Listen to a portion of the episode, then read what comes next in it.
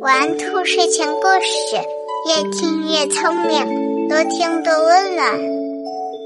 晚上好，小宝贝儿，我是兔耳朵姐姐，竖起你的小耳朵，开始听故事吧。爬上坡顶的玩具汽车。一个阳光灿烂的周末，一家三口出发前往公园郊游。比尔到了公园，很快就迷上了一个推着玩具小汽车上坡的游戏。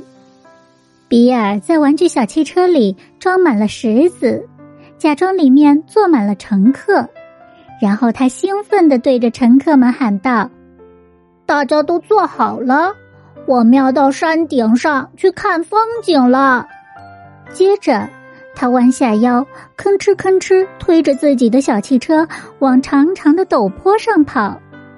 刚开始的时候，他浑身都是力气，推着小汽车跑得飞快。但是刚爬到半坡，他的力气就用完了，累得一屁股坐在了地上。而那辆满载着乘客的小汽车失去了支撑。立刻嗖的一下从半坡上滑了下去。接下来，孩子想尽了一切办法，先是减少了乘客的数量，又找来了一根绳子绑在小汽车的前面，拉着小汽车上坡。但这些聪明的办法还是没能成功。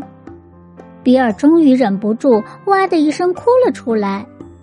这时，一双温暖的大手落在了他的头顶，他抬起头一看，发现是爸爸。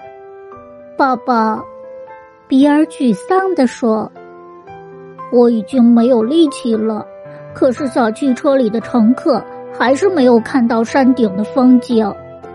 那你为什么不使出全部的力量呢？”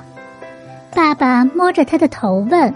“我已经使出了自己全部的力量。”比尔着急地说：“但是每一次都失败了。”爸爸擦去了比尔眼角的泪水。“不，你并没有使出全部的力量，因为你忘了还可以求助我和你妈妈。”说完，爸爸像孩子一样在小汽车里装满了石子，然后轻松的把它推到了陡坡顶上。爸爸站在坡顶上对比尔说。你看，当你找不到好的解决办法时，学会请别人帮忙，这也是一种办法。我们每个人都不是孤单的。当一个人遇到难以解决的问题和困难时，学会调动身边的力量，结合个人的优势，才能够把事情做得更好。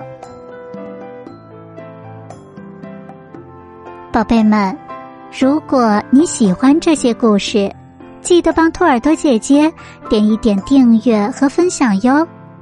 睡觉时间到了，让我们下期节目再见，晚安。